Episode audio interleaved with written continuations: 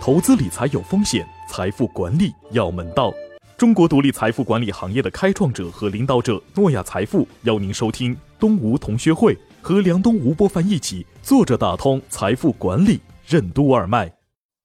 古今中外，信手拈来，深入浅出，旁征博引，化繁为简，别开生面，独辟蹊径啊！妙趣横生。梁东、吴伯凡，坐着打通经济生活任督二脉。东吴同学会，一期一会。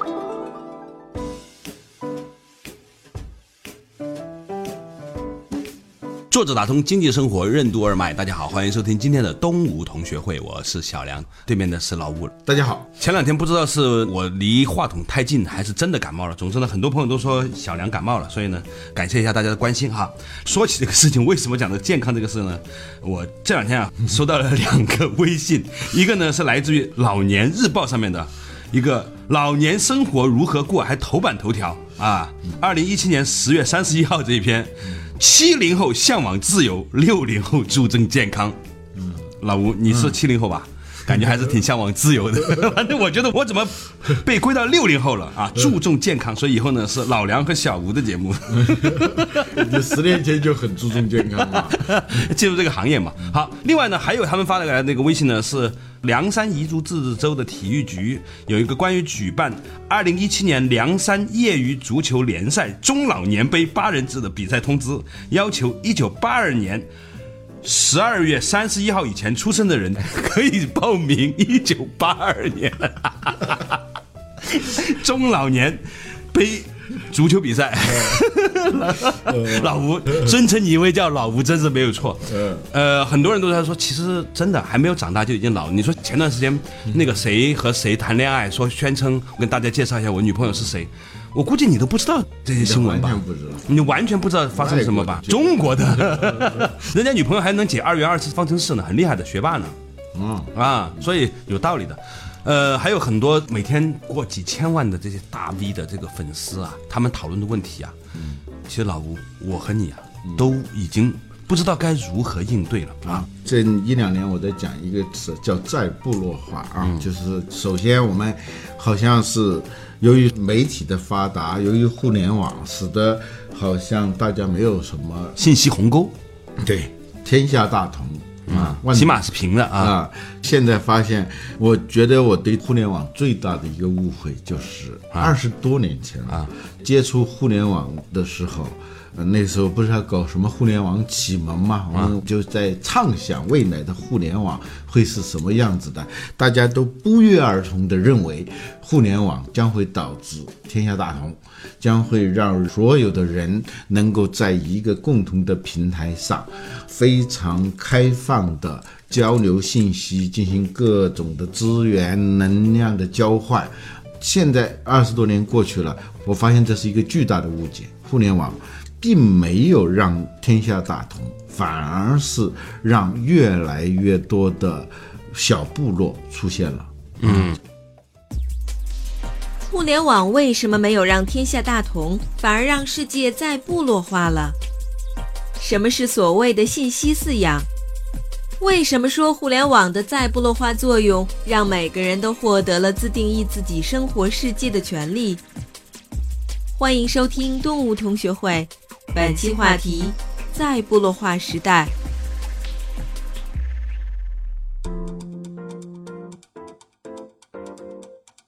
原因仔细一想，其实也很简单，就是互联网让原来笼而统治的在一起的人都能够找到自己的频道，找到自己的路径，去跟相似的人聚合在一起。这样呢，每个人都获得了一个自定义自己生活世界的权利啊。某些人、某些事，我不感兴趣，我不喜欢，我轻而易举的可以把他们屏蔽在外，永远就鸡犬之声相闻，老死不相往来啊。到这样，这话说的有点高级。以前呢？以为是这是一个技术问题，后来发现最终啊还是一个人心的问题。嗯，我们跟别人之间的樊篱啊，彼此之间的差异和这个彼此的隔阂呢，并不是因为技术阻碍，很多时候还是因为我们在内心里面就不是一个频率上的。那所以呢，由于我们自我的设限也好，或者自我的定位也好，或者自我兴趣的主张也好，人和人之间在一片鸡犬相闻的过程当中，形成了真正意义上像你说的老死不相往来的这样的一种格式。嗯，其实过去啊，你因为混到一起，你没有通道，你也只好跟一些你并不是觉得很好玩的人玩在一起。嗯，现在你这个通道越来越通畅了以后，你反而啊、就是身在曹营心在汉，不仅是心在喊，你身都可以在喊了。对我很多年前看过一篇杂文，我觉得那篇杂文现在想起来真的挺有意思的。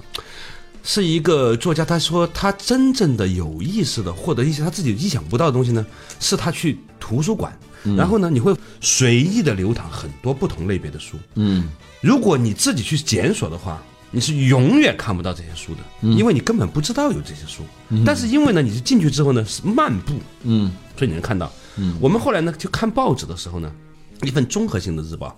随手翻开吧，虽然你可能对于财经啊，或者是时政啊这些板块比较感兴趣，但是它是一份综合性的报纸，你也就从头翻到尾了。嗯，所有的大大小小的事情、娱乐的、时事的等等等等，你都有一种全面的了解。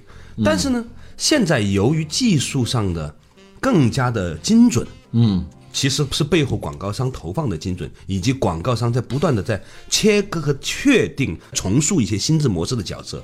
所以呢，人们呢反而在暗暗的、有意无意的归入到一种在白天当中的自我设限。嗯，我就打了一个引号，就是在光天化日之下，其实你是活在一个自己的那一个小小的那个黑暗之中的，而且产生那种我以为我可以跟世界联系，但其实没有。再加上现在有比较强大的这种推送型的这个人找呃信息找找人人的这种推送式新闻啊，各家公司都在做类似的东西，腾腾讯啊、百度啊都在做，是吧？？它使得你自定义的可能性变得变得更越大越来越大，而且你自己不知道你在自定义。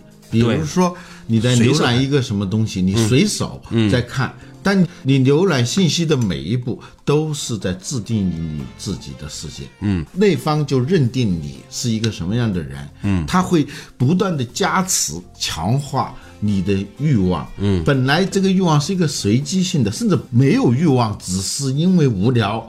你产生了一个所谓的需求，这个需求并不一定是你的真需求，但是那边认定你有这个需求以后，他就不停的给你推送，使得你就在这个世界里头了。现在这个英文叫做 feed 流啊，feed？就是喂嘛，喂牛啊，F E E D 对吧？对对对 feed 嗯，如果没有记错的话，饲养好像也是这个词。是养嘛，就是加菲猫的名言啊，嗯，love me, feed me, never leave me，就是你爱我、养我，永不离开我，就跟那个主人说的，好多女孩子也特别爱说这句话啊，啊那就是那个 feed，就喂我嘛。啊，饲养或者喂养啊，其实你说这个词儿真的挺有意思的。呃我比较有意思的意识到这个词呢，是看那个 Facebook 的财报，它上个季度的时候讲的 Facebook 的 feed 流的信息广告或者信息流的这种新闻推送呢，已经占到了它广告量的一个非常巨大的一个成长空间。嗯，那在国内呢，今日头条、腾讯、百度啊，包括其他的几个媒体都在做类似的。嗯，我们平常没有意识到。就是背后站着一个饲养员，嗯 就是你在看新闻的时候啊，看这些 feed 流的信息量的背后站的是一个饲养员，而不是一个新闻编辑和记者。而且这个饲养员是个动态的啊，你吃饭的行为在塑造这个饲养员，这个饲养员也在塑造你啊，就相互塑造啊啊。你在吃食物的时候，食物也在吃你啊；呀你在塑造食物的时候，食物也在塑造你。对，最后变成了一个叫反射游戏啊，啊，就会越来越放大你本来的那个片面，越来越放大一个越来越片面的你。嗯在 KTV 唱歌的时候，大家都有经验。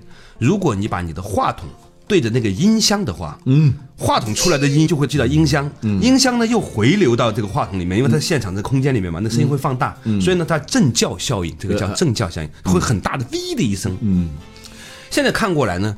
本来我今天想跟你聊的一个话题，你看我举的两个例子啊，都是还没长大就已经老了啊。结果呢，你虚晃一枪，从一个老年人话题变成了一个心理自我设限的问题，也行啊。但是的的确确，我们可以看到呢，现在这个社会在这个信息自由流动的过程当中，反而出现了悖论，就是说越来越广播的情况下，越来越精准的受众，而这个受众呢，又反过来呢，自定义了他自己在互联网背后的那个标签和我。嗯，现在这个信息的叠加也越来越充分了，可以想象呢，你我在腾讯的后台，你都可以想象啊，我们用的微信，你还有 QQ 吗？可能已经很久没有了，对吧？但是有可能有一天你会用微信的银行。嗯。啊，也有可能呢，你还用其他的，比如滴滴打车啊。假如有一天这些数据库全部在后面以一种多层穿透的方式被叠加到一起的话，嗯，那这个世界上有一个你既熟悉又陌生的平行宇宙的关于你的描述，我们每一个人都是遇见未知的自己。啊，啊，这很可怕。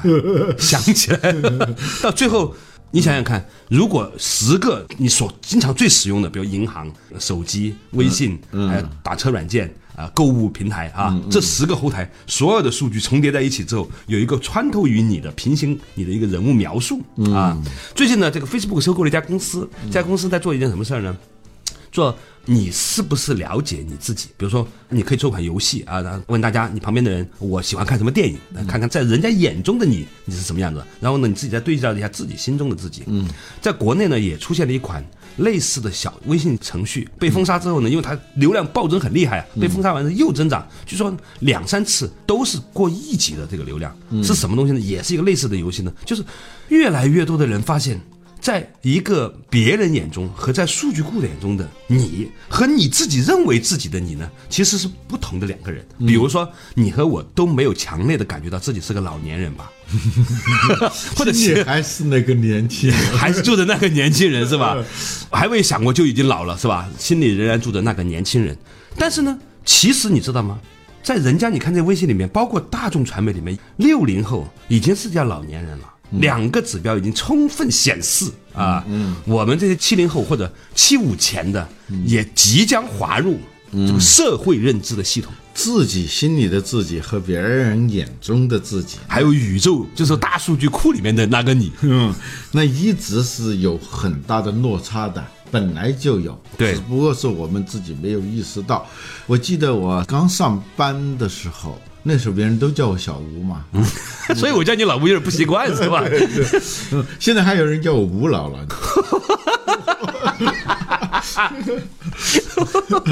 前不久我接到一个电话，是过去的老同事，好多年没联系了啊！一打通了电话那头，我说哪位？因为陌生的号码嘛，嗯，嗯你是小吴吧？我想半天，已经很久没有人叫你小吴了？对对，但这个称呼就让我马上知道，这一定是一个二十多年前跟我比较熟的人啊。啊，这个千万不能被诈骗分子听到这一段，哦你知道吗？哦就是以后打电话一听是个老年人，直接叫你是小李吧，他 立刻产生亲切感，因为觉得可能是个老朋友。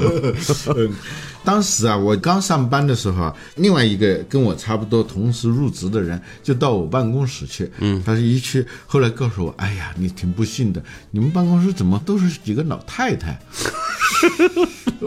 我说你怎么说人家是老太太，人家都是才四十几岁是吧？四十几岁，你现在跟一个老太太在这 在生活在一起了，我说你和你老婆呀，我也跟我们家的老太太生活在一起了。其实我当时真是没认为他们是老太太，但是我跟他们说了，其中有个很理性的女同事说，其实就是这么回事儿。她说，我们小时候看一个四十几岁的女人，那就是个老太太啊，就他们自己是不觉得的，他们整天还在化妆啊什么，还在搞那些东西啊。啊，然后烫头发，头发掉了一半之后再烫一半，显得好像很多的样子。啊 男的呢，就用尽可能的头发往中间盖呗，反正。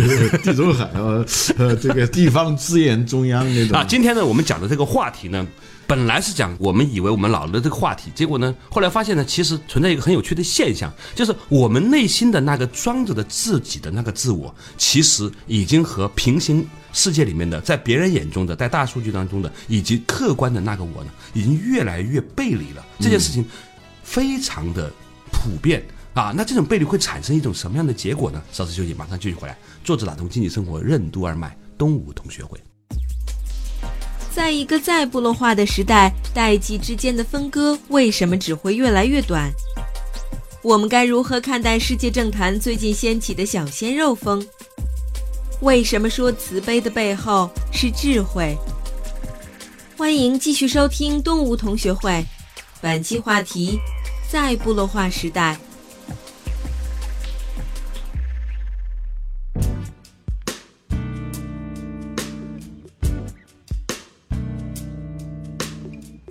作者打通经济生活任督二脉，大家好，欢迎收听今天的东吴同学会，我是小梁，对面的是老吴，呃，吴老，大家好，吴老，哎呀，什么时候人家叫我老梁，我其实已经有人叫我老梁了，你知道吧？我听你太太一直在叫你老梁，那是因为我早叫他老 老什么了哈？啊。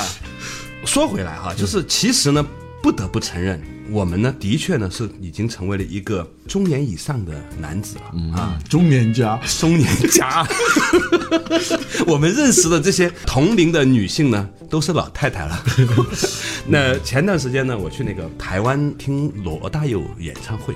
那天呢，由于我们是从北京飞过去的嘛，嗯，因为已经有了机票啊、旅行的这些费用了，所以呢，觉得看这个演唱会的门票的那个价格的差异呢，在整个成本里已经不高了，所以呢，我们就咬咬牙买了最好的票啊，距离罗大佑呢大概就只有两三排、四五排这样子啊。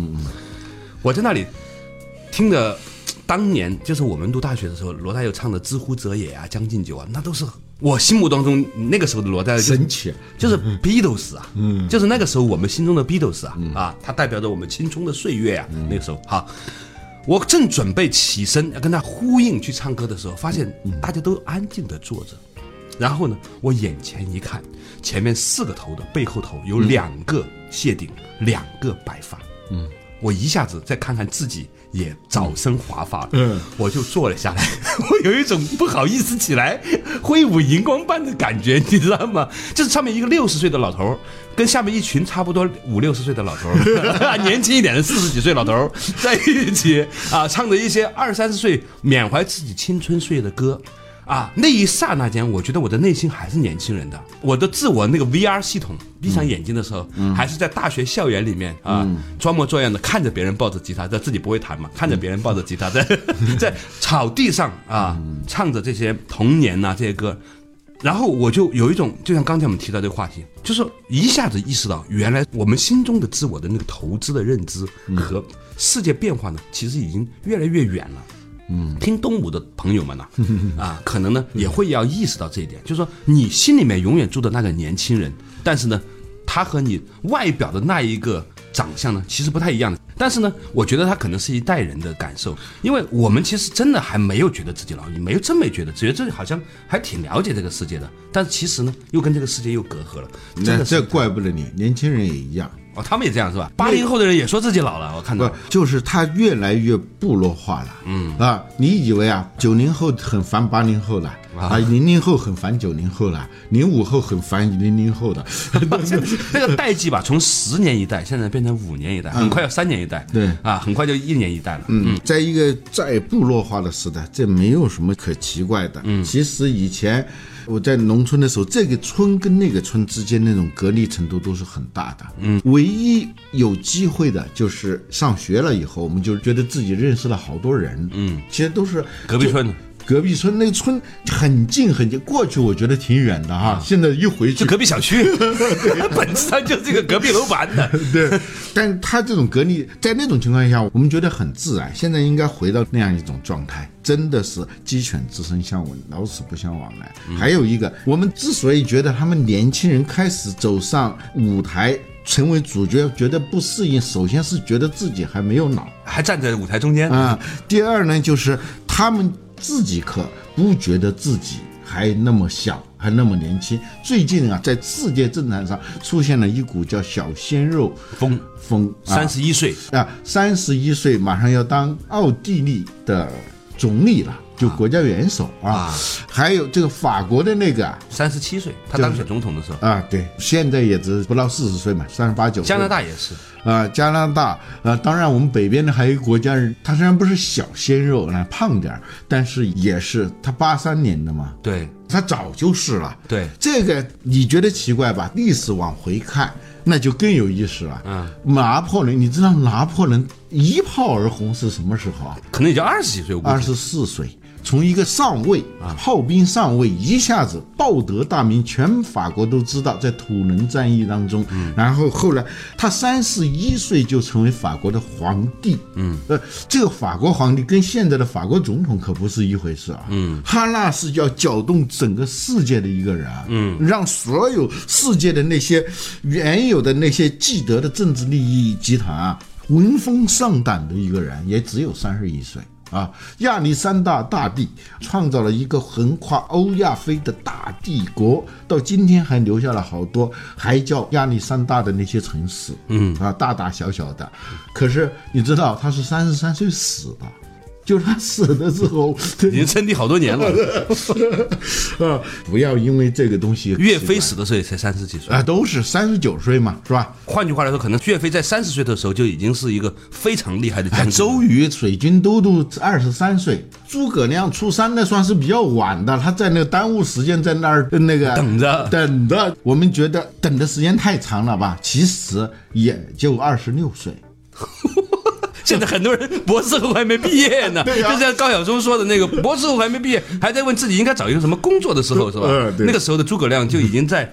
嗯，而且是在那样的信息闭塞的情况下，能够众论天下。嗯，我说那是中国历史上最早的一次管理咨询嘛，人家 PPT 都出来了。嗯，那就那时候没有 PPT，然后把那个图一拿出来，说嗯，然后三分天下，就这个整个这个咨询搞得立即就是刘备招架不住，是吧？嗯，然后就流泪流泪到他招架不住，然后就走了。所以从这个角度来看，你在看科学界也是一样的啊。牛顿二十六岁，二十六岁。现象嘛，就是有很多做出杰出成就的人，科学家还有发明家都是二十六岁，是第一波浪潮，汹涌的浪潮，奠定他们终身地位的都是二十六岁。当然，男人好像还有一个比较大的一个高峰是三十九岁，嗯啊。不过有意思的是，好多三十九岁成就了辉煌的事业，也就在那个时候结束了他的生命，嗯啊，有很多三十九岁的啊，还有说最后一个高峰，男人最后一个高峰是四十八岁。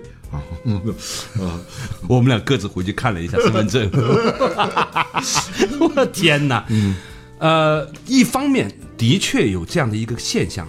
其实你想想，在中国，丁磊做首富的时候三十岁，陈天桥也三十岁。丁磊七一年的嘛，两千年的时候上市的嘛，二十九岁。对呀，那时候其实张朝阳也不老，那个时候啊，张朝阳六四年的啊，两千年上市也只有三十六岁嘛。对，那算是比较资深的了，还出过国回来的。那个时候如果那个时候自己创业的话，其实都很年轻。嗯，呃，当时那一波哈，嗯，好。那今天看过来呢，一方面年纪之间这个隔离很大，另外一方面呢，我觉得呢，反过来看，嗯，已经四五十岁的朋友呢，也不要绝望和沮丧。嗯，对对，这就是我又要说的小鲜肉时代，夹杂着还有一个老腊肉时代。